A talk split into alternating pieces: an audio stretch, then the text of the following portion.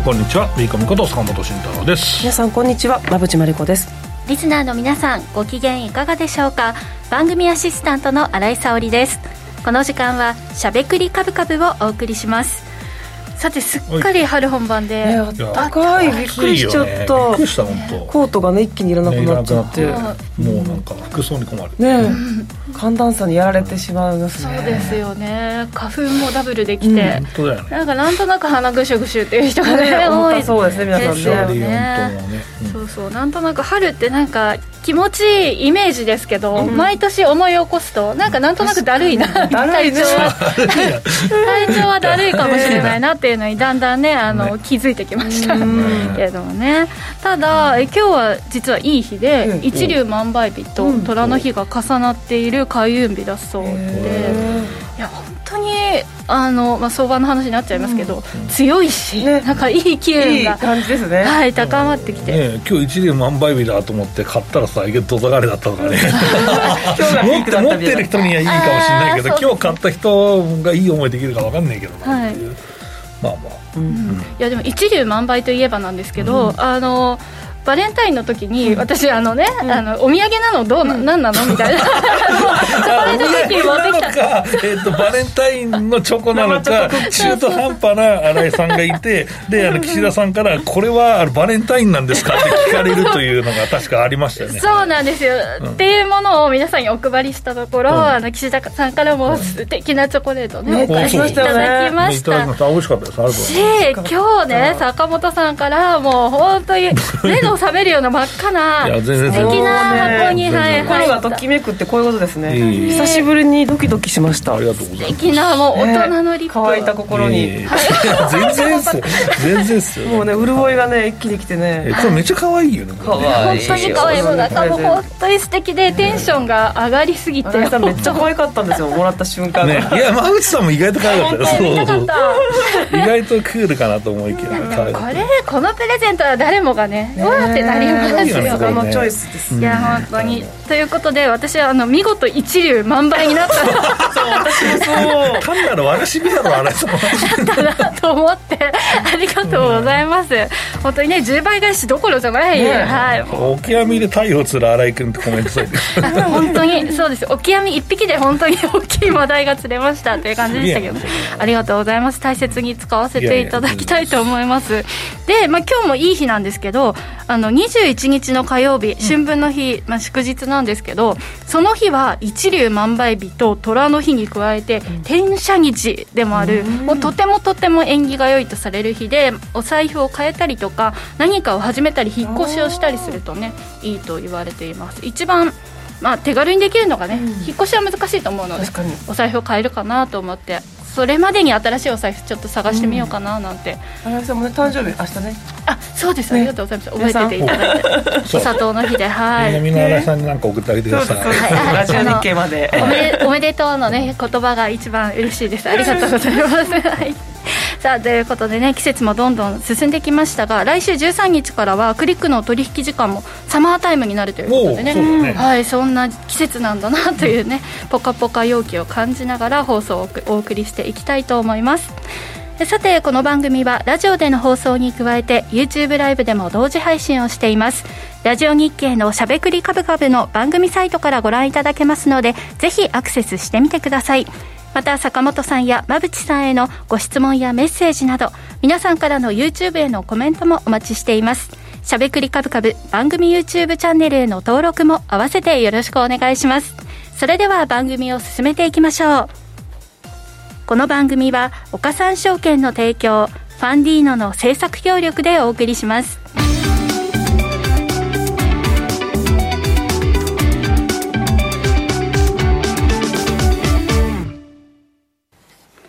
ここからは坂本さん、馬淵さんのお二人に足元の相場環境と今後の展望について伺っていきたいと思います。さて、今日の東京市場ですが、日経平均株価は5日続伸し、28,600円台で引けています。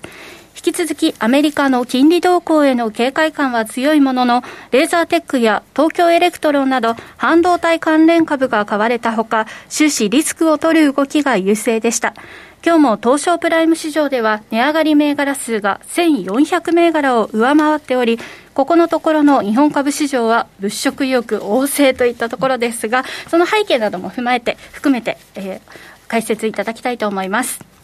はい、えー、と、そうですね。まあ、相場の株の話はね、まあ、後からでもいいんで、その前に、まあ、まあ、それ聞きたい人もいるかもしれないですけど、うん、その前に、やっぱマクロを抑えていくのが、やっぱこの番組の流派だと思う、流儀だと思いますので、とりあえず、馬淵さんの資料からね、やっていきたいと思います。はい、ちょっとアメリカとね、うん、日本と今景色が少し違うのかなっていうところなんですけれども、まあ、それを捉える上で、ちょっとこの経済指標を直近のものをまとめてきましたと。うんうん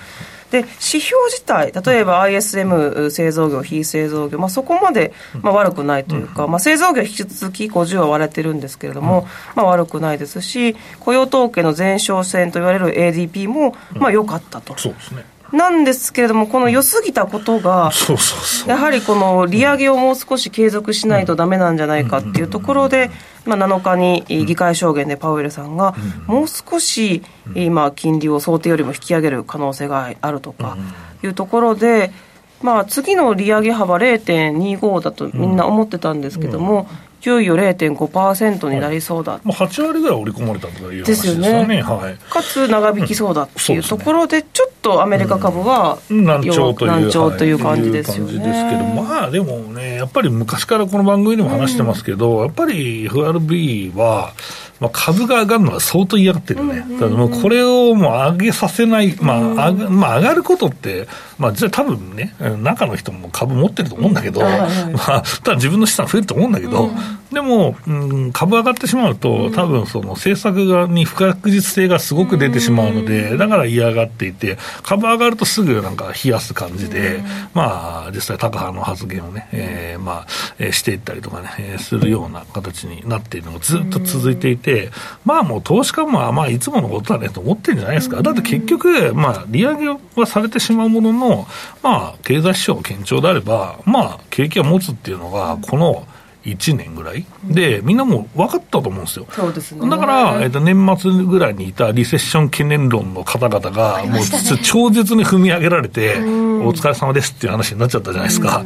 だから、あ実際、この経済指標であれば、現状の利上げでは、ボキって折れないんじゃないかなと。だからその、軟着陸、その、軟着陸って、まあ、ソフトランニングって言われてるけど、最近は、このソフトランニングって着陸しないんじゃないかっていう。だからこう着陸しようとして、またまあまた行ってくるわっていう形で空中で給油しますみたいな状況になるんじゃねえかみたいな人まで出てきてる感じで、だから意外とその経済指標と株って密着してるんだけど、それが、まあ、天の弱の時もあるし、うん、えー、すごく織り込まれる時もあるし、無視される時もあると。確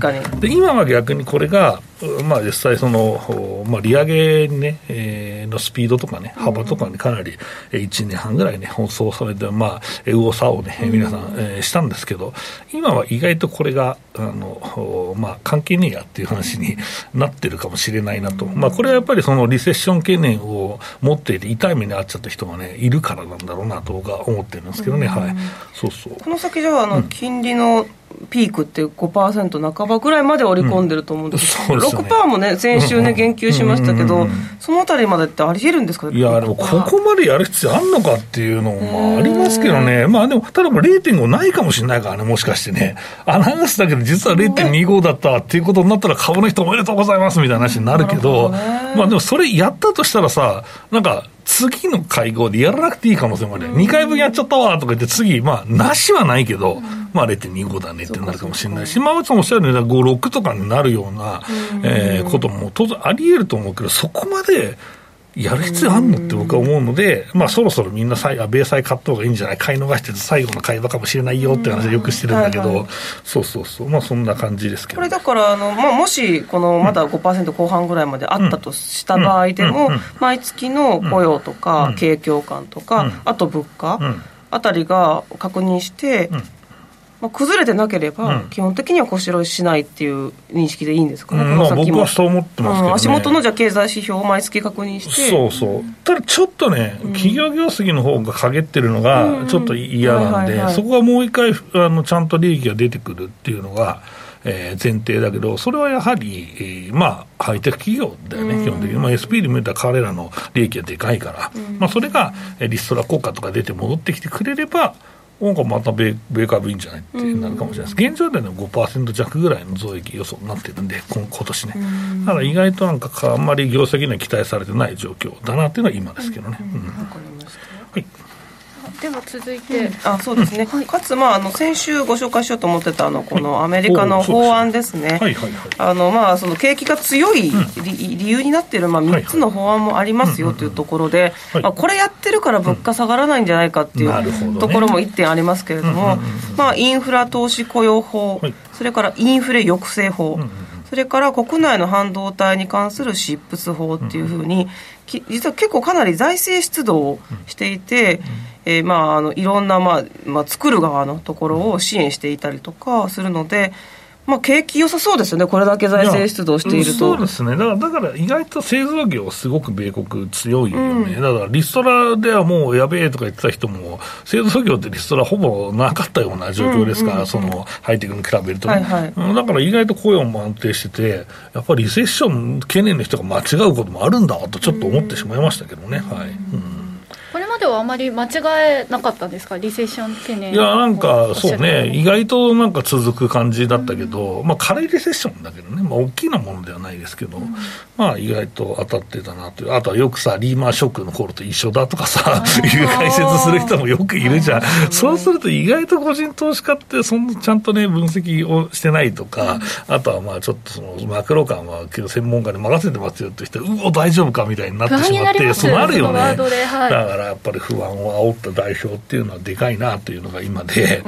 で日本は、えー、ともうちょっと僕が話すと、えー、なんでじゃあ日本上がってんですかっていう話なんですけど、これはね、僕は、僕の分析だと、あの今の米国株に現れてると思ってるんですよ。で、これは何かというと、よくグレートローテーションっていうじゃないですか、あの債券と株で、まあ、日本は基本的にどっちかだけど、あのいい方にこうお金を振るっていうのは、米国の基本的な投資法なんだけど、まあ、個人も当然機関としてもそうだけど、で今はどっちかというと、そのゼロ金利から債券が上がってきたから、もう株、債券の のお金も株に行ったのが、どんどんどんどん債券に返ってきてたんですね。で、返ってきていて、で、その時って株ずっと難聴だったじゃないですか、この1年ぐらい。で、最近、えー、金利がまあ10年で、まあ3、3%前半までいって、また4%まで戻ってくるときに、そのさこの債券に株から行こうかねって多分あんまなかったと思うんですよ。全然株下がんなかったよね。まあ、ちょっとは下がったけど、まあ、もう全然堅調の部類ですよ、こんなのね。で、それで株にお金いかなかったと思うんですよ。で、どうなったかというと、その株の中でお金がまた回り始めて、で、えー、まあちょっとね、えー、業績が良さそうな日本にちょっとちょっとだけね、お金振ってみようっていうのがあったんですこれが、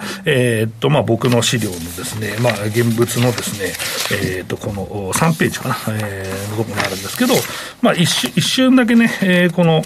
えー、っと、まあ、マイナスになってますけど、これずっとね、3000億とかね、そのレベルでですね、えー、買い越しがね、行われていたわけですよ。まあ、そうなるとですね、やっぱり日本株って、まあ、むちゃくちゃ今年強かったから、まあ、支えてたのって外国人投資家だったねと思うし、だからこの、えー、債券に行くお金がですね、えー、あんまりなくても、株の中で回るような状況でも、今から債券買う人って、また1、2段その金利が上がらないと出てこない。株にすごくいい状況ですねというのがあってですね、意外と日本株強かった。っていうふうな結論に、需給と、えーまあ、流れをね、見るといいかな。まあ、ただね、これ S q の、えー、絡みの特殊な、まあ、事情ですよっていう可能性も、まあ、あるので、まあ、えー、実際そのロジックが崩れてしまうかもしれないですけど、まあでも、数字はしっかり外国人に出てるなっていうのはあったと思います。はい。でもこれだけこの法法律で、ね、ね、どんどんお金をこう市中に出している、だったらインフレは収まらないんじゃないですか？はいあと日本に関してあれですよね、あの PBR 是正みたいな、あそうそうそうそう。なので、割安感がかなり強い中で、皆さんが努力して改善していく感じなんで、資金が入りやすそうですね、今ね。まあ、ただ、あれって本何が出してるのかっていうのは分 かんない、ね、結局あの、ROE をいじるしかないですよね、結論ね、PBR で。自社株買いするのが一番楽だから、数してくるはずなんだけど、せっかく溜め込んだお金をするわけないじゃないですか、だってしてんのはもう使ってるよ、一部はあるかもしれないけどね、と僕は思うし、だから多分経営者そんいう感じだと思いますよ。でもプライムの場合はちょっとしないと厳しいかもしれないですね。まあ、それでもやっぱりあの結構経営者力あるとか、いや、無借金がいいんだとかいう人も絶対やっぱいるじゃないですか。代が変わらないと無理なんじゃねえかっていう会社もあったりもすると思うし、うんまあ、あとはよく言われる、まあ、当たり前のことなんだけど、えー、バリュー株は株価が上がったら、バリュー株じゃなくなるわけですね。っていう、まあ、そんな話だけどね。確かですね。あと、まあ、この資料でいうと、輸送、交通、クリーンテクノロジー、水インフラ、デジタルインフラとインフラ強靭化、うん、あとは気候変動対策、医療保険、あと半導体ですね、この辺りが、ね、でこの、まあ、幅広いと思うんですけど、うん、あのなんて言うんでしょうね、狙い目っていうのは、どういうふうに探っていくといいんですか、もう直球でいいんですこれでも結局国内アメリカが国内でいろいろ生産したいっていう狙いが1点あるので、うん、アメリカみたいなそう。なので日本の企業も結構工場をアメリカに移しちゃってるので、まあ、移しちゃってるって言っていいでいいのか分かんないですけど、まあ、増やしてまあ、恩恵を受けてると思いますなので、まあ、ちょっとねでも私たちもね国内で製造してほしいから、すごくアメリカに吸い寄せられてるような法案になってるなっていう認識はありますね,、ただ国内企業でアメリカに工場がある会社は、その業績はよくなりますよね、もちろんもちろん、はい。そうですね、まあ、お金が入ってるっていうのはね、米国いいことでも実際これってさ、なんか、もともとバイデンさんが就任するときはずっと言われた話じゃないって考えると、確かにそうだよねっていう、ね、まあ、話でも、それがちゃんと、ちゃんとでもないけど、まあ、遅れる遅れないもあるかもしれないけど、実行されてますということですよね、ようやく特に動き始めたみたいです、ね、シックスに関しては、ということで。す、ですね。ぜひ皆さんもこの資料を参考にしてみてはいかがでしょうか。はいここまでは坂本さん、馬淵さんのお二人に足元の相場環境と今後の展望について伺いました。続いてはこちらのコーナーです。坂本慎太郎のマーケットアカデミア。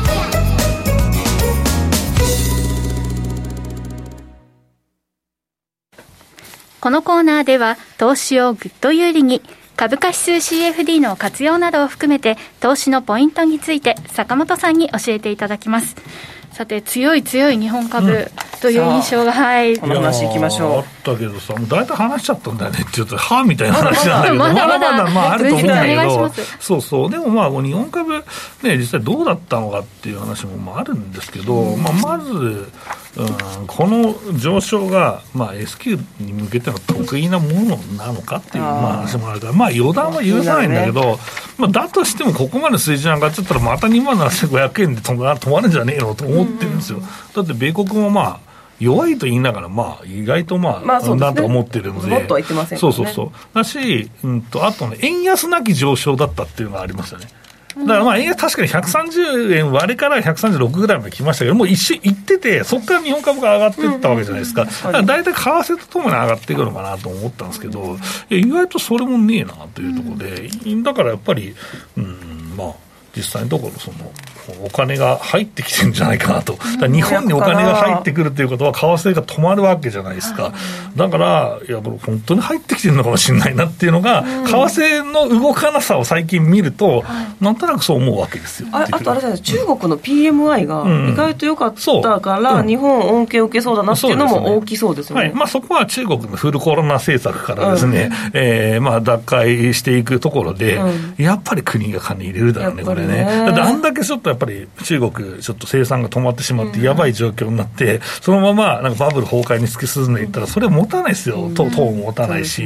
まあ、国も持たないんで、だから今今まで通りですね、えー、延命政策をずっと続けるっていう、まあ、これ、いつも最近僕も言ってますけど、まあ、セミナーとかでね、その延命政策ってやっぱり意味あると思ってるんですよ。この延命して、まあ、低成長でソフトランディングを、まあ、中国ってやりますということで、ずっとその、まあ、不動産市況終わってるって言いながら、どんどんそのいろんな、えーまあ、貸し出しを緩和したりとか、公的資金入れたりとかして、うん、えー、まあ、実際財政入れたりして、まあ、も持たせてるんだけど、これをやっていくと、えー、所得も上がってるし、一応、えー、GDP でプラスで成長してるわけだから、国としての成長が緩やかになっただけで、まあ、成長はずっとしてるんですよ。だから、バブルを弾けさせないで、ずっと頑張れみたいな状況で引き上げてる、えー、形だと思うんですね。うん、ただ、それで持ってるとも言えるってことですね。持ってる。だってさ、で、給料とかどんどん上がってるわけだからさ、やっぱ上がった分本は消費できるじゃん、一応、まあ、国内だとあんまり変わらないかもしれない、外含めればね、だからそうなるんで、かなりね、これは中国は、この延命政策っていうのは、やっぱりプラスなんだろうね、これがやっぱり日本で学んだことなんじゃない、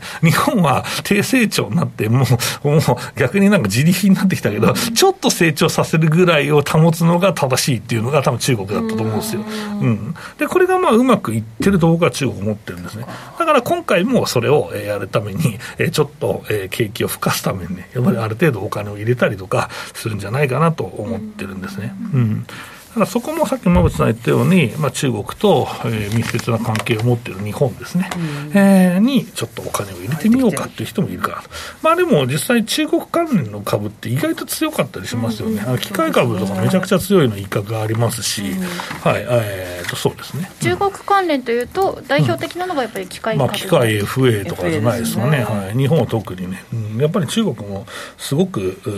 人件費が上がってるみたいだし、意外とロボット好きなんですよね、中国で。あの、なんか意外といろんな動画とか見てると、その中華料理作るロボットが意外と結構あって、アームがちゃんと動いてて、これなんかリンガーハットの回ってるやつですげえじゃんみたいな、あれよくさ、野菜炒めてる機械がさ、リンガーハットにあんじゃん。あれもあれですごいと思うんだけど、でもちゃんと作ってるんですよ、なんかあの、よくチャーハンをこう、しっかり炒めるみたいな見たことがあるんですけど。ああいうのが全然普通になってて、いや、なんかすげえなと思う。ちゃんとね、こう空気に触れさせながら、こう、鍋を振るような感じでできるとかね。そうなんですよ。進化してまあ、中国がそのすげえなって言って言ってるわけでもまあないんだけど、はい、まあでもそういう形で意外とね、なんか僕らが思ってるよりは、どんどんどんどん進化していって、うん、まあそれでお金が使える国にはなってきているので、うん、まあ日本、は近いからね、地理的に、まあ、切っても切れないパートナーになると思うし、うね、まあ、あと半導体製造装置も自分のところで作んなきゃいけないから、まあ、アメリカからこういうの輸出しちゃだめだよとか言われるのもあるかもしれないけど、でもやっぱり、うん、やっぱり中国というか、まあ、アジアですよね、えーまあ、台湾、韓国含めた注文というのは、かなりね、日本、恩恵を受けてるんで、これが、えーとまあ、価格も改定されてきて、ですね、えーまあ、これが、えー、バックオーダーがね、きれいに終わって、新しい価格で、えー、どんどんどんどん、えー、外に行くとなると、やっぱり、えー、電気、精密機械あたりもね、すごく業績、えー、来年度もいいんじゃないかなと思ってますけどね。うん。ちょっとね、日本にもこう恩恵が大きくなっていくといいなと、うん、はい、思いますけどね。はい。さて、続いて資料はどのあたり、はい、そうですね、まあ、そこがあって、あとは、そうだ、えー、意外と、えー、この1ページ、2ページか2ページですけど、このペアトレも実は儲かっとるんやないかっていう話があって、うん、そうでしょ、はい、意外と、まあ、ここでとりあえずポジ取ろうねって言ったところから、意外と2500とかは、うん、まあ、鞘が閉じてるなっていう、うん、まあ、それは日本株上がって、米国株がちょっと、うん、えー、まあ、下が下がって横ばいか下かっていうと、それは縮むし、うん、その前に米国株が下がりましたからね、だからそれは2段階で閉じていくよねっていうような状況で、まあ、ここで。おっしゃる通りになりましたね、そう、だから、鞘はね、日本株が上がってっていうパターンで。もう一本ストラテジーを追加しようっていうのは、意外と正解だったなという。まあ、もちろん、2万6500円どころからの日経平均の買いについてはね、えー、消化中、紹介中ね、いつも間違ってる、これね、そうそうそう、えー、紹介、まあ、してたんですけど、これもまあ、今、2000円以上、まあ、取れてるわけだから、まあ、あの明確に出したこのペアトレード戦略って、まあ、時間はね、ちょっとかかったのもあったかもしれないけど、まあ、この番組始まって、一応全勝だよね。はい。はい。あのはい、だからバタバタしないっていうのが CFD の僕が大事だとかと思うんですけど、はい、まあ、そのバタバタしてる新井さんの話も聞こうかなと思うんですけど、どうでしょうか？バタバタしちゃいけないと聞くと、うん、ペアトレに踏み出すのは、私ちょっとまたね、うん、ねもうちょっと、ね、はい、今ね、上に。人間として大きくならないといけないかなという気がしてきたんですが、さペア ペアトレで、ペアトレではね、ちょっとまだ様子見をしているところなんですけれども、あの先週、高値で買いポジ追加しちゃってっていう話をして、あのその私の目的は、配当をもらおうかなという気持ちがあって、その考え方はちょっと危ないよって。いやでもまあ、でも実際、日経平均の結論としては、ボンボン突っ込んでるわけだから、はい、かなり安全圏にあるポジションが増えてんじゃねえのか。そうですね、だいぶ安全圏が多くなってきて、あのそのせいで、またちょっとね、買い増したくなる気持ちはあるんですが、あの先週、坂本さんから、あの予想配当、その2万5404円だったんですけど、まあ、それ以上に上昇したら、利益確定をしてってもいいんじゃないのっていうアドバイスをね、あのいただいていたんで、2万5400円。配当が、予想配当配当金額ね。はい、なのであの、結構高値で追加しちゃって、どうしようかなって、あの思うのは、配当金額を超えるぐらいまで上昇したら、あの利益確定してもいいんじゃないっていう話だったので、もらえる分の配当をね、だからその分の利益が越したらってことね。はい。だったので、あの、買いポジ、きちっとあのもう2万5000円以上で利益確定していって、結構この週末で証拠金を、あの積み増すことができました。で一回利益確定した後も、この上昇、どんどんどんどんまた、あの上をね、なんかあの追っていってる。ようだったので、またポジションちょっと多めに通りながらついていってました。はい、なるほど。はい。で、えっ、ー、と、今朝、えっ、と、その後から買いました、えー、ポジション、先週どうしようかなって言ってたような、あの段階から取っていたポジションはですね、全部利益確定しておいたので、今日ちょっとあの下げもあったので、CFD、そこはあの被らずに済んだかなっていうところ細けえな、い。いな、えで、根っこのポジションまだあるの？あります。3万円だもんね。はい、そうです。それは3万円を、えー、狙って、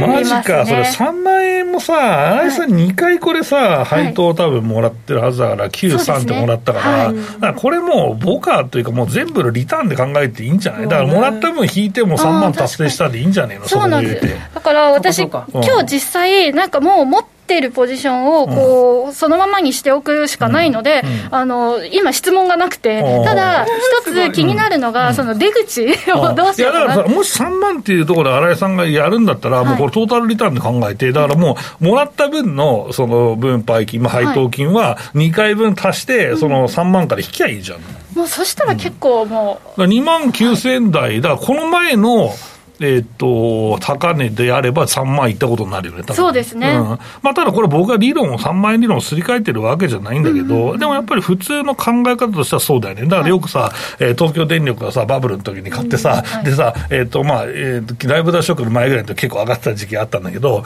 で、えー、もう二十何年東京電力を持ってようやく買い値に来たわ、っていうのがラジオ日経でこのコメントで、2007年ぐらいに流れてきた、6年とか7年に。で、えー、ちょっと待ってよ、25年持った時25年入配当もらっとったじゃないですかっていう話になるから、だからそう考えると、そう、ね、だからその入れた、その配当入れた分のボカって低いからめちゃめちゃリグってることになるんですよって、よっぽどなんか突っ込みたかったけど、その時のなんか、あのコメンテーターの方突っ込んでくれなかったんだけどね、そういう僕は一人で突っ込んでた場合25年はすごいですね、はい、そ。そのラジオに向かって突っ込んで自分がラジオに出てると思ってなかったんだけど、その十何年前ね。はい、えー、えじゃあまあそれで言うと、まあ、じゃあ、まあ、ひとまず今月末の配当は、このベースのポジションは、あのポジションは、あの保持したまま、まあ、下がっても上がっても、そこまで危険じゃないので、持ったままで。いって、配当をもらってから考えればいいかなっていうところで計算してみます。むちゃむちゃ、そのね、ウキウキしてる新井君なんですけど、まあでも実はこれから S q の得意な玉でさ、あの明日からめちゃめちゃ、あさってからちゃ、えっと、来週からか、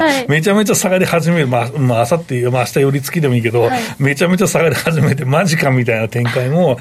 あるかもしれないし、でもまあ、そのね、足元の上昇、配当取りとかもやっぱりあると思うから、はい、配当で絡まった動きっていうのは、意外とね、注意した方が、逆にいく可能性も持ちつつね、だからもう今まで、だから、新井さんみたいに下でさ、持ってる人はさ、腕組んで見ときゃいいんですよ、いけいけっつっときゃいいわけですよ。だからもう個別株やってたら、もう僕もラジオ日経かなり当たってるからさ、だから、えー、日本鉄製製鉄なんかを買い替えて持ってる人は、もう腕組んで見ときゃいいわけですから、もうそういうタームに入ってきたっていうのは、これ短期間で2か月とか、まあ、これは半年以上かかってるけど、で、入ってきたっていうのは、やっぱりいいことだと思うから、やっぱりそういうね、えー、王様のね、投資をね、するのも意外と楽しいよね、っていうことで。はい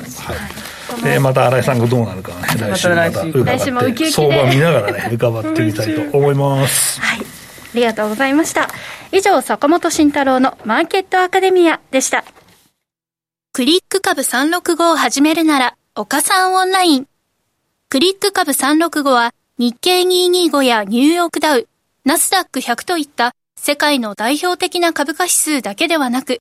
金や原油などの ETF を数千円の少額からほぼ24時間、日本の祝日でも取引できる注目の金融商品です。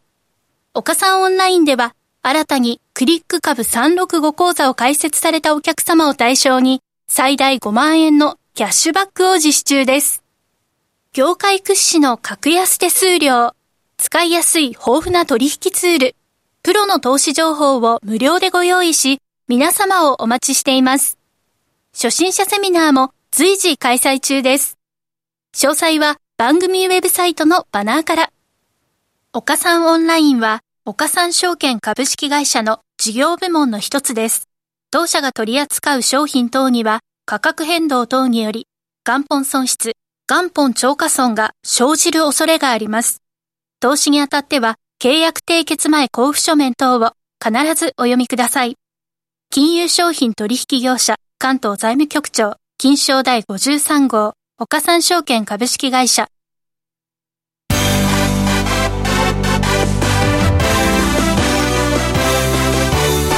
馬淵真理子の10分で教えてベンチャー社長このコーナーでは、これからの日本で活躍を期待される起業家、ベンチャー企業の社長に焦点を当てていきます。これからの成長企業のキーワードが分かれば、投資の視点としてもきっと役立つはずです。今日は株式投資型クラウドファンディング最大手のファンディーノで紹介しているベンチャー企業、ロボットバンク株式会社 COO 中義雄さん、そして常務鈴木豊夢さんにスタジオにお越しいただいています。それではここからは馬淵さんよろしくお願いします。はいよろしくお願いします。今日豪華なお二人に来ていただきました、はい、よろしくお願いします。よろしくお願いいたします。でロボットバンクは海外メーカーなど約40社の技術をつないでえサービスロボットの実装を進めている会社ですけれどもこれ中さんどんな事業なんでしょうか？そうですね、今、あのやっぱり巷では非常によく叫ばれてますけれども、もう本当、人手不足なんですね、はい、あの特にもう来年、再来年という2024年問題と言われてますけれども、段階の世代が引退されて、うん、さらにこう働き手がどんどん少なくなっていく。うん。でそうするとやっぱりもうどうやって今のサービス維持したらいいんだろうっていうところがやっぱ非常に大きな課題として持たれてるわけなんですよね。でそんな中でやっぱりロボットと人がまあなんて言いますか、うん、一緒に活動していく場っていうのは、まあ、必然的に生まれてくるだろうというところをこう想定しておりまして、まあ、そこをなんとかお助けできるような支援ができるような事業構築ができないかなというところを今心がけているような形でございます。いろんな企業さんにサービスロボットが導入できるようにロボットを紹介したりとか導入した後のサポートとかそうそういうことそうですね。おっしゃる通りですね。であの実はサービスで一つで言うと、なんて言いますか。接客業とかのイメージがあるんですそうですね。接客業を一つ取っていただいても例えば皆さんがよく行かれる飲食店とかでも、おしぼりを、まあ、まあ皆さん使われるおしぼりをイメージしてもらったらいいと思うんですけど、例えば温かいおしぼり出すとこもあればそのまま袋に出したおしぼりをそのままポンと渡されるとこもあったりとか、皆さんのサービス違うんですね。なのでそういったサービスが全然違う中をいかにこうなんて言いますか導入に持ってあの導いていけるかどうかっていうのがあのそういったこう提案をいろんな企業さんと一緒にこう進めていけるかどうかというところが大きな課題かなと思ってます、ね、導入企業さんごとにアレンジされてっていうことですね。同じじゃダメなんですね。そういうね。坂本さん、どうですか、このロボットを導入していくという、ね、そうですね、やっぱりその精進化の流れと、うん、あとまあ人件費高いですし、ね、あとはなんか、単純労働嫌がる人もいるじゃないですか、特に日本人、だからものすごい給料安くてもいいから、事務職やりたいですみたいな人って、意外と、もうまあ、特に田舎行けば行くほど多かったりとかいう話も聞くんで、やっぱりそういう人手不足の解消にはなるのかなと思うんですけどね。はいで本日は、はいえーと、お越しいただいたのは CO と常務なんですけどこれ CO っていうのはどういう方なんでしょうかっていうのをお伺いしたいかなと思います。鈴木さん、いかがでしょう、CEO はどんな方でしょう？あはい。あの まあ、連社長、まあ、中国の方なんですけれども、まあ、北の生まれの方でして、はい、まあ、どっちか結構豪快なんですね、笑う時なんかすごい笑うんですよ。で、まあ、若い時にあの、まあ、静岡に留学してきておりまして、大学と、大学院と出ておりまして、だそういった意味で言うと、中国人なんですけれども、まあ、静岡愛というか、浜松愛というか、が結構あったりして。であとはその業務のあれで、仕事のあれでいうと、非常にあの嗅覚がまあ鋭いというか、世の中の大きい流れを見る力というか、が結構あるのかなというような感じですね。この海外メーカー約40社の技術をつないでいくっていうところは、この CEO さんの張さんっていうのがやっぱ鍵を握ってるってことですか？そうですね。今のところほとんど彼がやっておりましてで、まあ、当然中国に限らずアメリカも含めていろんなそういったコネクションというか持っております。うん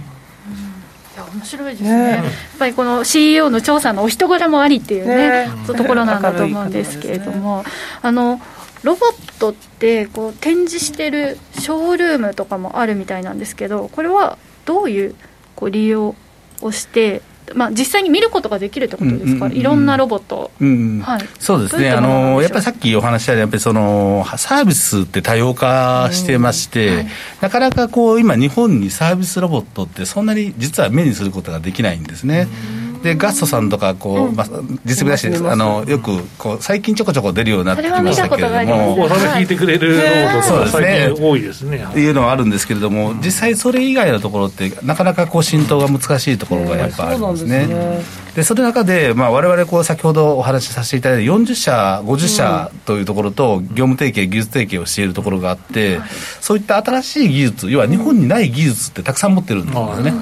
でそういったものをしっかりとこう見ていただきながらですねよりユーザーさんに合った解決策例えば A と B の組み合わせであれば、ユーザーさんのニーズに応えられるよとかですね、まあ、そういったその、えーと、技術とニーズをつないでいくっていったところをしっかりとこう、まあ、見ていた見ていただいて実感をしていただく、まあ、そういったところをこうあの目的にしながらですねこのショールームの展開をさせていただいているっていう感じです、ね、中国のロボット実はすごくてあの僕の倉庫見に行った時とかもそのマテハンのもうめちゃくちゃ高い機械を日本って入れるんですけどそれを仕分けするのとちっちゃいその、えー、車みたいなのがあってそれを勝手に商品取ってそれを細かくその出してくれて「えこれどこ作ってんですか?」って「日本のメーカーどこですか?」って「これ中国なんですよ」めっちゃ安いしいいんですよみたいな話聞いて。てて、かなり進んでる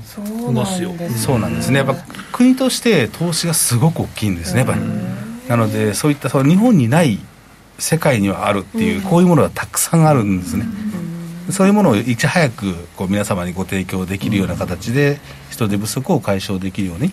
あの支援をさせていただいているっていう感じでございます、ね、実際どういうふうに使えるかはショールームでそのニーズを聞いてみないとどう活用していけるかがわからないからこのショールームの働きっていうのは大きいんですね。そうですね、うん、もう一個はあの来ていただくことによってあこんな使い方があるんだっていう別の設備に実は興味持っていただいて、広がりが。そうなんですね。お客さんの潜在ニーズがすごく広がってくるっていうのもやっぱあるんですね。例えば、うんさらに言いますやはり我々いろんなメーカーさんのものをあの導入しておりますのでそれぞ特徴があったりするんですね。それをまあ見ながら比較しながら、まあ、お客さんのニーズにより近いものっていいますか、まあ、選べるんで。例えば私たち多分イメージできるのが配膳ロボットぐらいなんですけど、うん、他にどんな使い方があるんですか？サービスロボット。そうですね。例えばこのスタジオの外、廊下がありますけれども、うん、そういったものをこう全自動でお掃除できるようなロボットがあったりだとか、あとそうです。ねさっきあの物流の話が出てきました、あの物流の話でいただきましたけれども、まあ、ピッキングをしてそれをこう運んでいくっていう話であったりだとか、まあ、介護施設を見あの見守りとかですね。いろんなこうなんて言いますかサービスの領域っていうのはございますんでね、その辺を優先順位につけながらですねお客様と相談しながら、まあ、あのご提供できるような環境を整えていっているっていう感じでございますね。御社2022年に設立です。そうですね。創業が。自体は2022年、ね、そうですね、今この事業の進捗ってどういう状況ですか？非常に忙しいです。忙しいですか？忙しいですね。やっぱり。もうむちゃくちゃ忙しいです。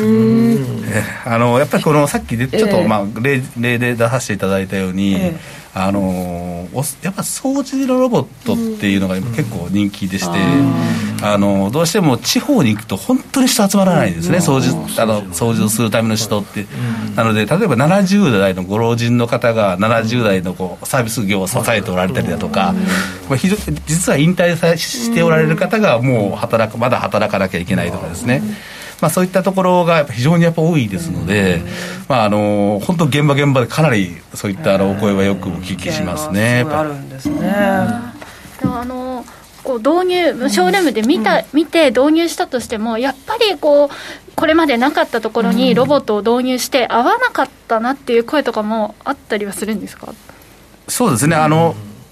合わないっていうのはもちろんあのさっきおしぼりの話、まあ、分かりやすいおしぼりの話しましたけれども、やっぱサービス多様化しているので、なかなかこうロボットトの性能に合わせるって難しいところがある、オペレーションと、それがおもてなしであったりとかするので、はい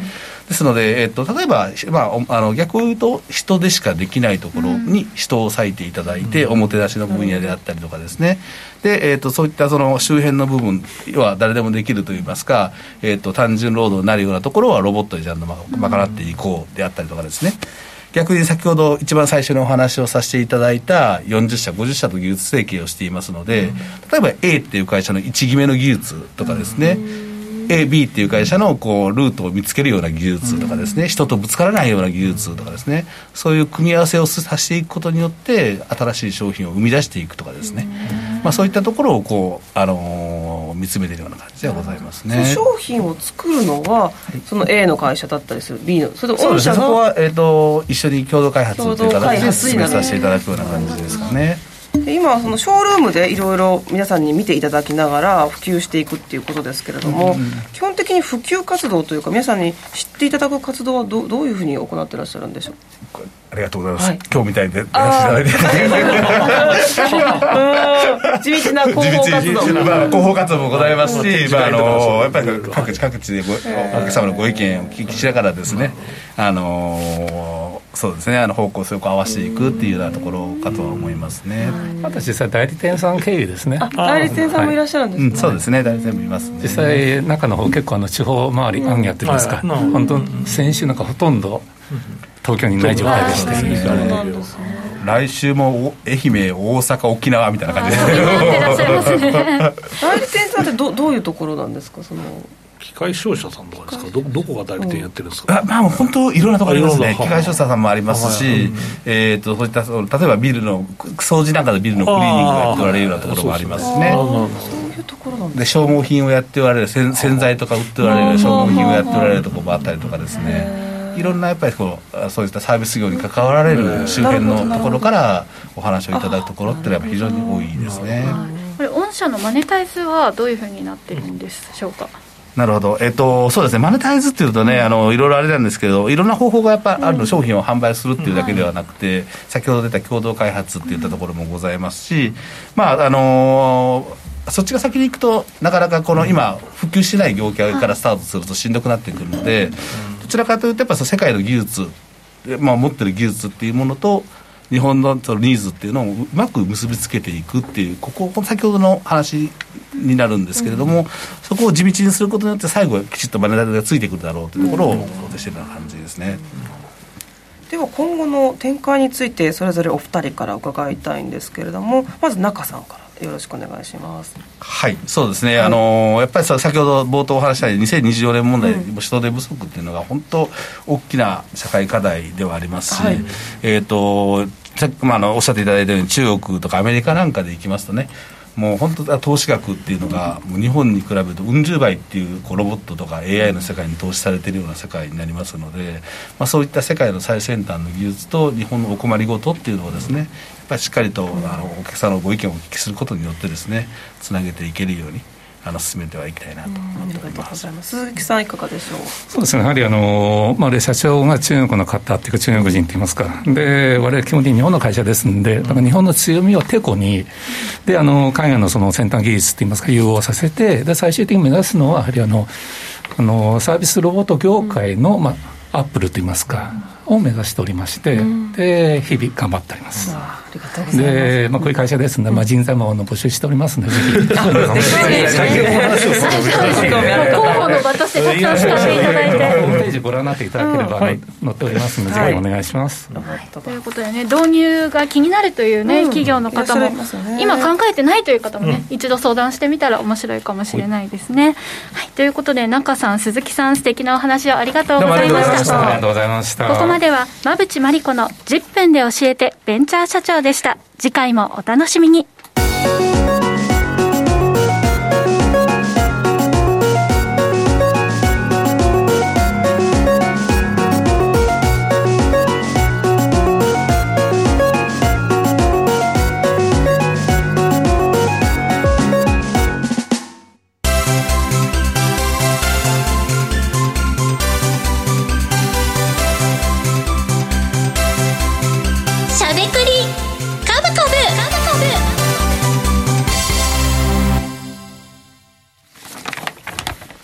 ここからは坂本さん、馬淵さんのお二人が株式投資の肝となる銘柄選別のポイントや注目セクターについて喋りまくる、しゃべくり株株のコーナーです。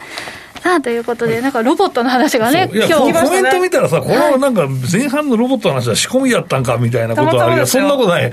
僕、実はあの今日のですね、あのこの台本を見たのはですね、出張してたのもあって、普段見んだけど、今日見てなくてですね、はい、たまたまでございました。じゃあもう世の中が注目しているということですね、まさにね。まあ、自慢することじゃねえんだけど、予習してねえだろう、目はっていう話なんで、非常にあの申し訳ない話なんですが。はい、面白かったですね。はい。そういうこうマッチングみたいなことですね。そうそうそうそう。いやでもね、またさ、中国のロボットの話なんで、これめちゃくちゃすごいから、これ。でもね、そう動画で見せてもらったんですそうそうそう。そうそう、あの、ハピネットさんの、その、物流センター見に行ったんですよ。それは、もう、すごいよ。ええ、物流センターでロボット、こう、振り、大きさで振り分けるとかですか？あともあるし、その上取りに行くんだよ、それが。仕分けするのに。今まではその、でっかいさ、その、5億とかかかるような設備でピンピンピンってやってたやつが、ちっちゃい、その、あの、あれですよ。小型のやつ小型の車がついたらまたピンって取りすごい見せてピンポイントで取りに行けたりとかすごい。それは数千万でできますとか言っていやいやこれはすごいんですよって思ったんですけど。すごいですね。まだまだ、うん、まあでも日本はそのマネハンの凄さもあるよ。大量に騒げるわけだから、まあ、それは伝統的な凄さも当然ある。あるけどそういうのもあると、ね。そのあたりの関連の、日本の関連銘柄とかもね、下げていきたくなるところですが、ね、今日まあロボット以外に今週の注目ポイントを教えていただきたいと思います。ね、まあ、どんな銘柄持ってきたかっていうコーナーでしたね、そういうね、はい、注目セクターなどをね、ここでいただきます、そうですね、僕はどっちかというと、まあそうだよね、最近の流れだよね、うん、えー、これからどのセクター買えばいいんですかみたいな人がめちゃくちゃいるので、うん、そこをちょっとやろうかな、お話ししようかなと思ってます。はい。馬渕さんは？私はですね前回ご紹介した銘柄の注目銘柄がちょうど今日ね先ほど決算が出てまた注目ですので、はい、もう一度持ってきましたとい。うことです、はい、もう要注目ということですよね、うん、はい。では坂本さんからはどの銘柄、でどのセクターを探ればいいのかそして馬渕さんからはもうここでもう一度触れておくべき、うん、えー、銘柄ということでこの後解説をいただきたいと思います。この後の YouTube 限定配信もぜひお楽しみいただきたいと思います。以上しゃべくりカブカブでした。時刻は午後5時16分を回っています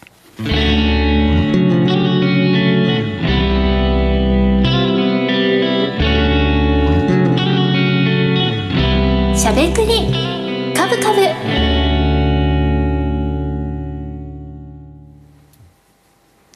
この番組は岡三証券の提供ファンディーノの制作協力でお送りしました。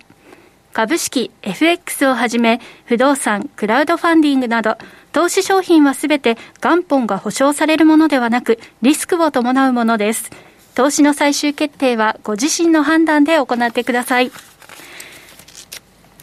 さあ、ということで、今週もあっという間にね、お別れのお時間となってまいりました。はいはい、この番組ではリスナーの皆さんからのご質問やコメントをお待ちしています。今日もたくさんコメントいただいていますね。ありがとうございます。どんなところが多いのか。あのベンチャー社長のこう静岡にちょっとねゆかりがあるっていうところでもかなり盛り上がってますね、はい、中国の方ですが日本のマインドもねこうかなりお持ちの方のようですから、はい、日本企業の気持ちも分かっていらっしゃるのではないかなと、ね、思いますけれども。さて、えー、馬淵さん、坂本さんからの、えー、注目銘柄、この後の YouTube タイムでね、ご紹介していきたいと思います。皆さん気になっているところかと思いますので、ぜひご注目、この後も引き続きご注目いただければと思います。さてこのスタジオもですけれども世の中皆さん花粉苦しんでいる方、ね、多いと思います。私も鼻の薬を飲んできましたけれどもちょっとねジュルジュルしちゃうところなんですが、はい春本番いろいろねまたあの暖かくなってきましたからお散歩などして健康にも気をつけながらお過ごしいただければと思います、さてしゃべくりカブカブラジオの前の皆さんとはそろそろお別れのお時間です。また来週お耳にかかりましょう。この後は YouTube ライブでの延長配信です。引き続きお楽しみください。